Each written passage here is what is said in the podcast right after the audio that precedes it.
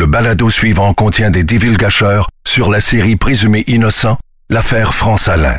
Il s'agit de nouvelles preuves amassées suite à la diffusion.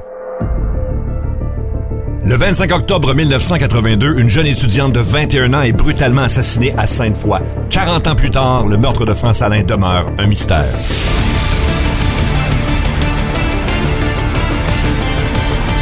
Suspect numéro 1, l'affaire France Alain, épisode 4. On va jaser de radio aujourd'hui avec Marie-Claude Savard Allô? et Janine Carina Gagné. Allô? Euh, André Arthur est un personnage évidemment central là-dedans. Marie-Claude, tu as une relation, toi, particulière avec André Arthur? Absolument, parce que j'ai commencé ma carrière à CKVL Radio comme stagiaire euh, non rémunérée.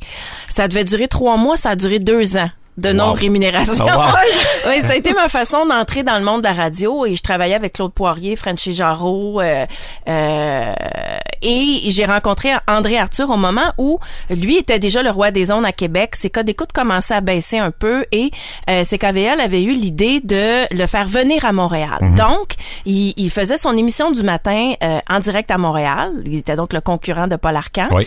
Puis il faisait euh, l'heure du midi à Québec et à Montréal. Donc, il partageait vraiment la route. Il y avait des bouts de temps où il venait travailler à CKVL et puis des bouts de temps où il retournait du côté de Québec. Fait que euh, je l'ai croisé alors que j'étais stagiaire. Et puis, André, c'était, il te regardait à face, puis il t'aimait ou il t'aimait pas. Exact, ouais. T'avais même pas le temps de dire bonjour, t'avais rien. C'était comme ça. Puis là, il avait décidé qu'il m'aimait bien. Donc, euh, il avait dit au directeur des programmes que tout le monde la station, c'était de la merde, mais qu'il prendrait bien la stagiaire. Parce que euh, le directeur des programmes m'avait dit, mais il faut que tu aies du monde de Montréal. Tu peux pas juste débarquer avec ta gang de Québec. Et il savait que j'étais originaire de Québec aussi, ce qui m'aidait. Et puis donc, il dit, je vais prendre la stagiaire. Et là, tout le monde s'est inquiété pour moi dans la station de radio. Oui. Ils ont dit, mon Dieu, elle va- va-t-elle survivre? Particulièrement Claude Poirier m'appelait Madame Tartampion. Il dit, je, suis inquiète pour vous. Euh, mais finalement, ça s'est relativement bien passé dans le sens où c'est un gars tonitruant, là. Tu sais, euh, lui, il finissait ses shows, là, puis je te dis que le débriefing, euh, ça, ça y allait, y allait au toast. Et, euh, et c'est comme ça que j'ai commencé ma carrière de sport parce que ça démissionnait à gauche à droite quand tu travaillais avec André Oui. Arthur. Yvon Pedneau était son chroniqueur de sport. Il a démissionné live pendant un show de radio euh, parce que André voulait que Yvon critique le Canadien. Puis Yvon voulait pas. Oh, ben, Yvon voulait pas? Mais non, mais non, mais non. Il, il se trouvait toujours entre l'arbre et l'écorce. Il disait, moi, mais si je critique le Canadien, je vais perdre mes autres jobs, je pourrais plus rentrer dans le vestiaire. Fait que André le mettait dans des positions impossibles en ondes. Mhm. Et à un moment donné, moi qui étais recherché, je l'appelle pour sa chronique. Il faisait ça au téléphone, puis il a dit, euh, qu'il mange la marde. Il dit, c'est une ordure. non. Ah, vraiment? Il dit, je veux plus travailler avec lui. André Ordure, qu'il l'appelait. Oui. Et donc, euh, il a démissionné. Puis, je me souviens d'avoir accroché le téléphone très doucement, puis de m'être dit, mais OK, on a une chronique au demi-heure, c'est qu'est-ce qu'on va faire? Puis André a dit, ben, ça peut pas être pire euh, qu'Yvon Pedneau imprime des affaires puis vient faire les sports. Incroyable. Ça a parti comme ça. Incroyable. C'est une carrière qui est partie comme ça. Wow. Fait que, tu sais, on comprend le personnage, là. Puis André Arthur, bon, évidemment, euh, les plus jeunes le connaissent peut-être moins. On va présenter des extraits dans le podcast de, de, de qui il était. Euh, mais évidemment, c'est, tu sais, il est décédé cette année. Euh, Oui. Il est décédé de la COVID. Et puis, tu sais, il y a, c'est rare que quand quelqu'un décède, il y a pas grand monde qui ont des bons mots à dire sur lui. À part toi, Marie, pour vrai, honnêtement, dans les médias, ça a été. euh, Ben, il y a moi, il y a Pierre Blais qui- que vous voyez aussi Oui. dans la série, euh. Janie, tu sais, qu'on a rejoint, qui a travaillé avec lui, puis qui avait des bons mots à dire à son sujet, là. Mais à part ça, euh, non, puis tu sais, je peux comprendre en même temps. Moi, j'ai vécu des moments de radio avec André assez étonnants, notamment quand Robert Bourassa est décédé. Euh, Pierre Arcan, qui est le frère de Paul Arcan, Oui. était notre patron à CKVL. ancien député, euh, ancien Oui. ministre libéral, en fait. Exactement. Fait qu'il rentre et il dit euh, on va faire une émission spéciale. Robert euh, Bourassa vient de décéder. Et euh, il me dit c'est André qui va animer. Donc son show se termine à 9 h, mais il va rester en ondes jusqu'à son show du midi. Donc jusqu'en début d'après-midi. Et je me souviens juste de m'être passé la réflexion, est-ce que c'est vraiment une bonne idée? Euh, et donc, euh, au début, tu sais, pendant la première demi-heure de cette émission spéciale, bon, j'ai téléphoné à des, des gens qui avaient connu euh, Feu Robert Bourassa. Donc, il a, il a fait des entrevues. Gérald Larose, des gens comme ça, de manière très calme et correcte. Là. La première demi-heure, c'était carrément un bon show là, sur la mort de Robert Bourassa. Puis il faisait tout le temps ça. Il revenait d'une pause, puis là, ça chirait. C'est comme si il décidait qu'il faisait un virage. Puis là, il a dit, euh, en gros, il dit, bon, alors, euh, Robert Bourassa aimait ça boire des grands verres de lait, aimait et il se tenait à la piscine, une piscine euh, sur le toit d'un d'un hôtel à Québec. Et donc, euh, il avait affirmé en ondes que Robert Bourassa était décédé du sida. Ah. Qui a- puis qui se tenait dans une piscine pour ça, pour les Ça, c'est la journée où il est décédé, là, faut, faut le La journée où il est décédé. Fait que là, tout de suite, Pierre Arquin est rentré, les poursuites, Mhm. les blâmes, euh, tout ça. Puis, tu sais, pour trois minutes de radio, là, Oui. on l'a sorti des ondes, euh, tu sais, puis le cirque est reparti. Puis en bout de ligne, tu sais, tout le monde autour se disait, ben, c'est ça, quand tu ouvres le micro, tu sais pas ce qui va arriver. Ben c'est ça. Yves Boivin nous compte bien, je pense, dans la série. Il, il nous raconte, il dit, tu sais, c'est déjà arrivé que ses patrons soient reconnus coupables. Parce qu'il dit, tu sais, tu sais qui tu mets derrière ton micro. Fait que Oui. C'est comme si tu mets quelqu'un, un, un très mauvais conducteur, euh, au volant d'un d'un camion, tu sais qu'il va aller tuer des gens. C'est ça. Fait que C'est ça. C'est un peu ça. C'est un peu ça, puis c'était toujours l'espoir parce que c'était un bon, un bon communicateur que cette fois-là, ça se passe bien. Puis pour avoir travaillé avec lui longtemps, je peux vous confirmer que ça n'est jamais arrivé. C'est jamais arrivé. Il y avait tout le temps quelque chose qui dérapait. Il pouvait passer, euh, je sais pas moi, le, le plus long que j'ai vu là où tout allait bien, c'était un 5-6 semaines. OK? 5-6 semaines où tout allait bien. Puis là, tout le monde se mettait à relaxer. Tout d'un coup, tu sais, les épaules baissaient. Des, des, t'as t'as toujours les épaules dans les oreilles quand tu travailles avec lui. Oui. Puis là, tout d'un coup, tu te mets à décrisper un peu, là, puis relaxer. Bang! Il arrivait quelque chose. arrivait quelque chose. C'est fou. Puis dans l'affaire, évidemment, qui nous, euh, qui nous concerne, ben, c'était le collègue de travail de Benoît Pro. C'était aussi son, euh, son patron, parce Ouais. que Benoît Pro était dans le syndicat en plus. Euh, André Arthur était propriétaire de CHRC et le Morning Man. Et, euh, et il arrive quelque chose de, de, de, de, de jamais vu, je pense, dans l'histoire. C'est-à-dire que c'est lui qui a commencé à accuser son collègue de travail de meurtre en nombre. Exact. Ouais. À cause, entre autres, de John Tardy, qui était devenu son chroniqueur judiciaire parce que Janie, John n'était plus à l'embauche de, mais il était plus embauché par la police à ce moment-là. Ben non, John Tardy a officiellement pris sa retraite. Officieusement, on ne le sait pas trop. Euh, puis est devenu un collaborateur de d'André Arthur à la radio. Donc, il amenait ses faits, il amenait en fait ses comptes à régler en nom. Puis il savait très bien que s'il y avait des comptes à régler, il y avait personne de mieux placé qu'André Arthur parce que André Arthur mettait la table sur le sujet du jour. Exact. Et donc, ce que je peux vous dire, c'est que André n'aimait pas Benoît Proux. Tu sais, je vous expliquais tantôt, il te rencontrait puis il décidait si t'aimais la face ou pas. Oui. Dans le cas de Benoît Proux, il aimait pas la face. Et c'était un gars qui avait des comportements étranges. Donc, non seulement il l'aimait pas, mais il ne lui faisait pas confiance, il était pas content de travailler avec lui dans la station de radio. Et là, arrive un ancien policier qui a un dossier, une brique, là, contre Benoît Proux et qui l'accuse de, de, de meurtre. Oui. Et donc, il a pris son micro puis il a décidé de, de, de régler ses comptes euh, de cette façon-là. Mais toi qui le connais bien quand même, euh, penses-tu qu'il pensait vraiment que Benoît Proux était coupable? Tu sais, Est-ce qu'il serait allé aussi loin que d'accuser quelqu'un s'il pensait pas lui-même Non, coupable? il pensait. Il pensait coupable. Euh, Je pense que euh, une des choses qui, qui l'a fait balancer, c'est que euh, il était quand même assez proche de Francine Jobin, qui était directrice des ventes à cette époque-là dans sa station de radio.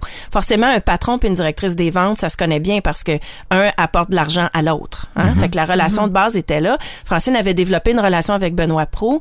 Mais il faut dire une chose sur André Arthur par rapport à ce que ce qu'il nous a donné comme info dans l'affaire à Fran- France Alain, euh, c'est que euh, ce qu'on n'a pas pu vérifier sur le coup dans le documentaire, on a, on, on a pu le vérifier après, par exemple, l'histoire du club vidéo dont on parle euh, Oui. dans l'épisode. Euh, aussi l'histoire du deal euh, qu'on a offert à Benoît Proux de plaider coupable euh, d'homicide involontaire, je pense, puis d'avoir une peine euh, réduite de, de 7 ans. Ça, on a pu le confirmer. Ça vient d'André Arthur, ça. Ouais, tout ce qu'il m'a dit au départ, tu sais, quand on a commencé l'enquête, on le voit très bien dans le documentaire, le premier appel qu'on place, c'est André Arthur. Oui. Et ça commence très bien la relation. Oui. Et euh, au fil des conversations, il m'a déballé tout ce qu'il savait. Tu sais, on a eu un, un certain raccourci entre guillemets là, au niveau de la recherche grâce à lui parce qu'il m'a déballé 10 ans d'informations.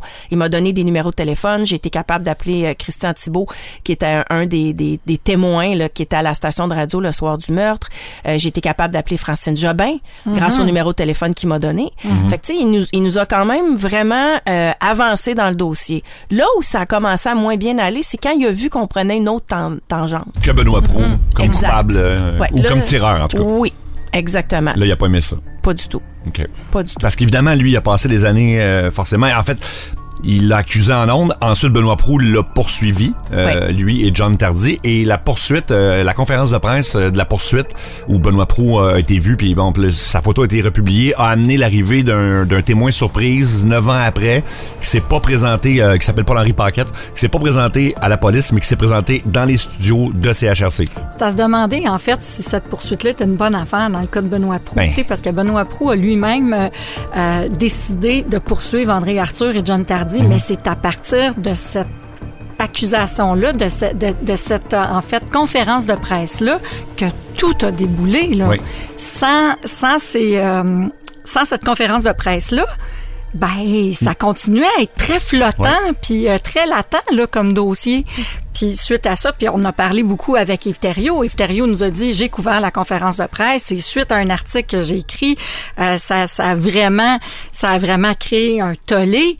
Puis là, André Arthur, John Tardy, au dire d'Yves Thériault, était super content même. Ben oui, qu'ils me poursuivent. Parfait. On va enfin pouvoir y poser les questions qu'on a toujours voulu y poser. Et de là, comme par magie, arrive un, arrive un nouveau témoin. Moi, je suis persuadée qu'André Arthur est- est- était de cet avis-là. Poursuis-moi, je vais pouvoir te poser les questions. Par contre, à mon avis, c'est pas tant la conférence de presse que le fait de s'attaquer monétairement à John Tardy qui a fait que tout d'un coup, Oui. il y a un témoin qui est apparu. Parce- Et la photo du journal, c'était simplement le prétexte pour dire que ce témoin-là est apparu. Sais, je veux dire, au fur et à mesure qu'on a fouillé l'enquête, c'était vraiment ça. John Tardy est un gars qui avait des soucis monétaires. Là. Il, il était toujours dans une combine pour essayer d'avoir de l'argent. Puis là, t'as quelqu'un qui le poursuit pour un million de dollars. Et en plus, le témoin en question, Paul-Henri Paquette, s'entraîne au même gym que John Tardy. Et là, on a plein d'informations sur le fait que ben, eux autres, je pense que John Tardy a admis qu'il connaissait, mais pas plus que ça. Mais ça va plus loin que ça. On parle de dette de jeu possiblement qui aurait été, euh, en tout cas, entre les deux. Et ça, ça avait quand même de plusieurs personnes. Euh, donc le- la crédibilité du témoin qui reconnaît juste la forme des yeux de Benoît Prou qu'on voit même pas sur la photo non plus. C'est c'est c'est Ben, plus que rien de tout mince. ça, il y a rien de tout ça qui a été bien fait. Tu sais, la crédibilité, tu parles de la crédibilité du témoin. En fait, au tribunal, je pense qu'il y a eu une vingtaine de questions avant d'entrer dans le dossier, juste pour installer la crédibilité du témoin, parce qu'aux yeux de tout le monde, il n'y en avait pas. N'importe quoi. Il n'y en avait pas. Mais ça, ça fait consensus aujourd'hui. Tout le monde est d'accord pour dire que ce témoin-là n'en est pas un vrai, qu'il y a eu de- des manigances en arrière, que ça a été contaminé au départ. De toute manière, cette enquête-là est contaminée, mais encore plus ce témoin-là. Et donc, l'erreur, ou- ou peu importe, pour Benoît Pro, à partir du moment où ouvertement il s'est attaqué à John Tardy avec de l'argent, eh ben, ça a été le début de la fin pour lui côté judiciaire, parce que sa vie était déjà attachée. Là. Je veux dire, il était pas Ouais. capable d'aller travailler, Euh, il était en, en arrêt de travail, en burn-out. euh, C'était pas facile. Là. Puis juste le fait que ce témoin-là, justement, ça, ça a pris des semaines avant qu'il parle aux policiers parce que John Tardy l'a comme pris sous son aile. Là, il se pense comme un deux, trois semaines en tout cas où euh, est-ce que le là, on peut on peut, euh, on peut Ben- supposer des choses, mais je veux dire, c'est pas normal que le témoin ait pas été immédiatement redirigé vers la police. Là. Ben, en fait, déjà que le témoin se présente à la station de radio et non pas au poste de police, on peut, on peut se poser des questions. Mhm. Après ça, que la personne qui a pris la, la déposition à la radio contacte John Tardy, encore là, on peut se poser des questions, mais surtout John, Tar- John Tardy qui fait plus partie de la police, Mhm. prend le relais, appelle le nouveau témoin, puis il dit là, c'est entre toi puis moi que ça se passe, Oui. là. Fait Oui. que lui se négocie une collaboration avec la police. Puis là, il dit, ben moi, j'aurai un nouveau témoin, mais vous m'entrez comme collaborateur, puis je vais vous l'amener. Oui. Sinon, il n'y en a pas. Fait que c'est, c'est- tout ça, tout ça est pas juste questionnable. C'est, c'est, pas correct. Non, tout à fait, tout à fait. Puis ah, pour revenir à André Arthur, à un moment donné, euh, il, est, euh, il est pas dans le documentaire forcément parce qu'il a été hospitalisé et tout ça. Euh, c'est toi, tu l'as vécu. Les dernières discussions, t'en parles un peu dans le dernier épisode, mais ça a été, euh, ça a été plus ardu au sens que Ouais. il- est-ce qu'il commençait à réaliser que il avait fait la mauvaise, euh, la mauvaise chose? Ouais, il était à bout. Il était à bout. Il était il, il est beaucoup moins sympathique, Mhm. tu sais, puis euh, euh, pas content. Tu sais, à un moment donné, il y a eu une, une, une des dernières discussions sympathiques qu'on a eues ensemble où je lui ai posé la question à savoir est-ce que tu penses que tu aurais pu être manipulé par euh, ton ami John Tardy? Il m'a dit c'est pas mon ami. Ce n'était plus mon ami depuis longtemps. Et je me suis rendu compte après qu'il avait menti dans plusieurs dossiers. Donc, euh, mais il dit, j'ai pas de preuves comme quoi il m'a menti à moi. OK. Mais tu sais, à un moment donné, euh, de s'attendre à ce que quelqu'un qui naturellement soit toujours en relation de pouvoir, en négociation, toujours en train de chercher l'avantage, qui, avait clairement des, des problèmes, là, euh, soit complètement différent juste pour un dossier. Fait que moi, ce que je comprenais entre les lignes, c'est que il y avait pas de preuves, mais il se questionnait. C'est aussi un homme, tu sais, je lui ai posé la question à savoir est-ce que tu accepterais de t'asseoir devant les caméras puis de nous livrer une entrevue? Et euh, dès qu'on parlait de ce sujet-là, c'était émotif. Donc, c- c'est un gars qui avait été rejeté par la plupart de ses connaissances, qui avait très peu d'amis à la fin de sa vie, Ouais. euh, qui se savait jugé, même qu'au départ, il m'avait dit, c'est pas une bonne affaire que je collabore avec toi, ça va te fermer des portes. Oui. Donc, il réalisait ça, il, il était malade, diminué, aigri. Et euh, il m'a dit que la radio, la télé, ça lui a rien apporté de positif dans sa vie, puis qu'il est en sevrage de caméra et de micro. Mhm. Tu sais, fait que c'était pas quelque chose de confortable, de joyeux ou de quoi que ce soit. Là. Je, je sentais que quand il faisait le point sur sa vie, c'était pas nécessairement paisible et serein. Là. Je- je- il y avait des regrets. Ouais. Il est encore très admiré euh, à Québec par plein de monde. Entre autres, Mhm. le- dans le milieu de la radio, on a rencontré beaucoup de monde du, du milieu, puis euh, entre autres Jérôme Landry, Jérôme euh, Landry, euh, Pierre Pierre Blais, justement, qui nous a fourni, lui qui, qui, qui avait toutes les archives, l'André Arthur de l'époque, qui nous a tout fourni ça. D'ailleurs, c'était un, un travail incroyable. Ça, c'est extraordinaire. Mais c'est ça. mais il est très admiré, autant que euh, il va être haï d'une d'une autre partie de la, de la population de journalistes et tout ça. Ben moi, je comprends mieux maintenant. Tu sais, quand Marc-Claude nous explique qu'à un simple regard, il y, a, il y a- il y a presque un droit de vie ou de mort sur la carrière d'un journaliste à Québec. Fait que je pense que ceux qui ont eu droit au regard comme celui qui t'a porté, ben, ont un regard plus doux sur euh, André Arthur. Mais les autres, ceux qui d'un simple regard ont été jugés comme tu feras pas partie de la gang, ben, ça doit être dur, là. Mhm.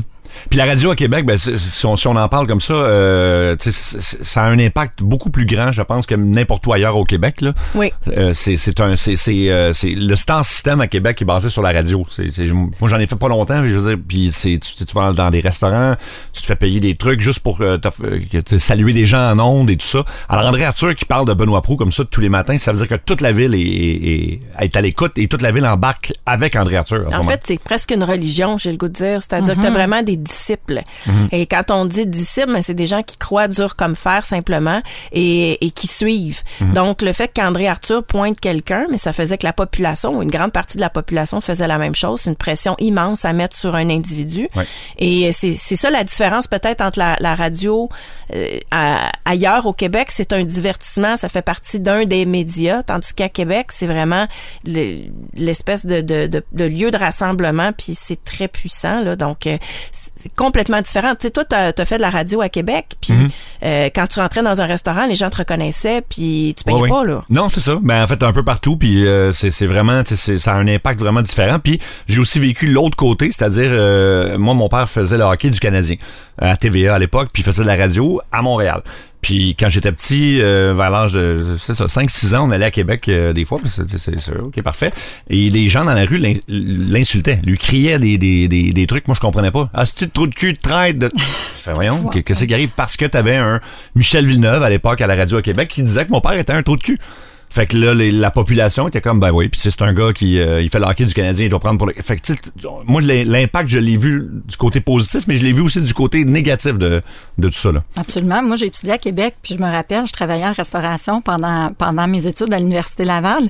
Puis, euh, je- je- je- j'étais de Montréal, donc la culture de, de star, de, de- d'animateur de radio, je la connaissais moins.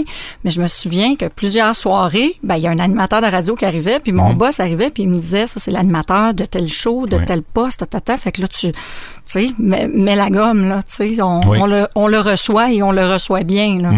Exact. Puis même, tu sais, dans notre relation avec la police de Québec, quand il y a des informations qui ont coulé à la radio, c'est là où ça s'est un peu envenimé. Ça reste encore aujourd'hui euh, quelque chose d'extrêmement puissant. Si c'est dit à la radio, ça va avoir un impact dans la réalité à Québec. Là. Oui. Tu peux perdre une élection à la radio, tu peux gagner une élection à la radio et tu peux perdre un procès à la radio, puis tu peux en gagner un aussi. Là. D'où le fait que le procès de Benoît Proux aurait jamais dû avoir lieu à Québec. C'était, c'était impossible de trouver des, euh, des jurys, qui, qui- qui- un jury impartial. Tout le monde avait son opinion là-dessus. En plus, le jury n'était pas séquestré, fait qu'il pouvait entendre les commentaires d'André Arthur et tout ça euh, le, tu sais, le matin avant le procès. Fait que ça, ça a comme aucun sens. Là. Il n'y a aucun sens. Moi, mon chum récemment a été appelé euh, comme candidat jury, tu sais. Oui. Fait que euh, il a passé à travers le processus puis il s'est retrouvé devant le juge. Et la question la plus importante, c'était connaissez-vous le prévenu, connaissez-vous l'accusé, Avez- avez-vous déjà entendu parler de cette personne-là? Et dans le cas de mon chum, il, il- il savait de, de quel dossier on, on discutait, donc tout de suite on l'a tassé. Fait que à Québec, ça faisait dix ans qu'on en parlait tous Ouais. les jours dans l'émission de radio la plus populaire. Donc, ça aurait été impossible que quelqu'un n'ait pas entendu parler de ça.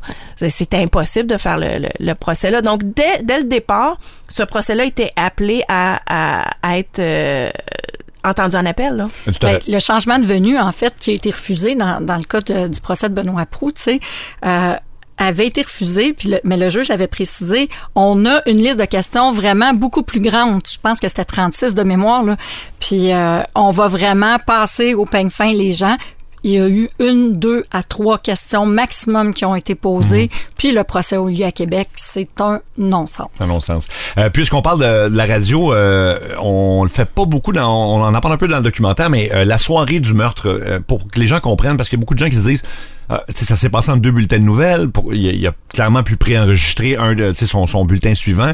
Ça fonctionne pas comme ça, la radio. C'est, surtout à l'époque, en plus, euh, ça se faisait en direct, et donc c'est impossible que Benoît Proux, mettons, ait euh, enregistré son bulletin de 8 heures, soit sorti à 7h30, puis soit arrivé en temps. Il, il aurait pas pu être en direct. En fait, s'il avait enregistré à l'époque, c'était des grosses bobines, là. Ça prenait quelqu'un pour activer à ce moment-là l'enregistrement. Donc, quelqu'un oui. l'aurait su. L'aurait su, oui. Ça aurait été exceptionnel. Ça aurait été parce que quelque chose d'important est arrivé. Tu sais, je sais pas, moi, un décès dans sa famille, je, je dois quitter, faut que je préenregistre, mais ça faisait pas partie des, des, des pratiques, si on veut. Non. Et donc, personne n'a dit que le bulletin avait été préenregistré. L'affaire qui me chicote dans cette soirée-là à la station de radio, puis, tu sais, An- André m'avait donné le numéro de téléphone de Christian Thibault rapidement dans nos conversations, c'est le témoignage de Christian Thibault. Parce que ce qu'il faut comprendre, c'est que le meurtre arrive en 82, puis les policiers arrivent à interroger les gens dans la station de radio en 86. Là. Fait qu'il y a beaucoup d'années qui s'écoulent. Donc, on n'a pas sécurisé la scène de crime, à savoir qui était là, qui était pas là. Et Christian Thibault était un journaliste euh, qui travaillait avec André Arthur au moment où les policiers sont arrivés dans la station de radio. Donc, il faisait partie de la gang d'André Arthur. Et l- c'était le seul avec la, la réceptionniste à dire j'ai vu Benoît Pro dans un état second. Le soir même, supposément. Ouais, Seconde, dans le sens qu'il avait l'air agité, tout Oui. ça, avant son bulletin. ouais. Des années plus tard, là. Des années plus tard. Parce que je veux dire, c'est- me me semble que si c'est- tu, tu vois ça, puis tu sais, le nom de Benoît Proulx circulait quand même av- avant que, que, que même la, la, la police se rende à CHRC. C'est c'est un, c'est un suspect quand même. Ouais. À partir de, on- je pense qu'on 83, je, je pense Oui. que dans- il y en a- donc. Si tu te souviens de ça, il me semble que tu contactes les policiers, puis ils sont. Quand tu lui as parlé, Marie, il était très, très, très émotif. euh, Ah, c'était une étrange de conversation. J'aurais aimé ça être capable de tout expliquer ça dans le documentaire, Mhm. mais euh, lui, elle nous avait entendu parler à la radio, justement, de Québec, du fait qu'on ouvrait ce dossier-là. Et déjà, il était viré à l'envers et chamboulé. Mhm. Il avait écrit l'adresse courriel qu'on donne à tout le monde pour les informations. Affairealain à gmail.com. Il l'avait mis sur sa table de chevet. Et il se disait, inévitablement, un jour, le téléphone va sonner, puis ça va être eux autres. Fait que ça lui faisait peur. Fait qu'un bel après-midi, moi, je l'appelle. Et quand il a répondu au téléphone, c'était comme si d'un coup, le destin, il revenait, là. Ouais. Et, euh, et il, est, il est émotif. Il me pleurait ça au téléphone. euh, tout croche, là. Tu sais, torturé là, par son rôle là-dedans parce que si ça avait pas été de lui qui plaçait Benoît Prou euh, énervé à la station de radio, ben ça a contribué aussi Oui, oui. au Absolument. déclenchement du procès. Absolument. Donc, ce qu'il me disait, c'est qu'il était torturé à l'idée qu'il avait fait basculer la vie d'un collègue. Mhm. Mais si tu es sûr à 100% de ton témoignage, pourquoi pourquoi tu es torturé à ce point Exact. 40 ans plus tard là? Hein? Puis, euh, puis que t'es émotif de même, puis c'était impossible qu'il nous parle. là. Il pouvait pas nous parler d'aucune façon. Puis Steve Thériault, euh, qui est euh, évidemment qui, qui a été patron euh, à, à Choix, qui était la, la station sœur de, de CHRC dans le même building, puis qui a connu Benoît Prou euh, très bien, puis qui, qui a connu tous les acteurs. Lui, ce qu'il pose comme question, euh, je pense que c'est pas dans le documentaire, mais il, remet en doute le fait pourquoi Christian Thibault a été là le soir?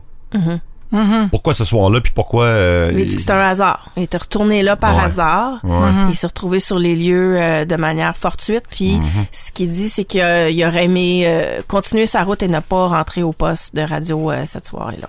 c'est drôle d'un côté puis c'est drôle de l'autre, tu sais, parce que autant du côté de, de Christian Thibault, pour moi, c'est un non-sens. Il se passe un meurtre, un collègue qui est accusé. Si tu l'as vu dans un état second ou dans un état d'excitation, c'est sûr que tu contactes la police. Mais de l'autre côté, de la police, de dire, ben, on a un doute sur quelqu'un, la première chose à faire, c'est qui était là, qui l'a Exact. vu. Puis Ça n'a pas été fait avant des années plus tard.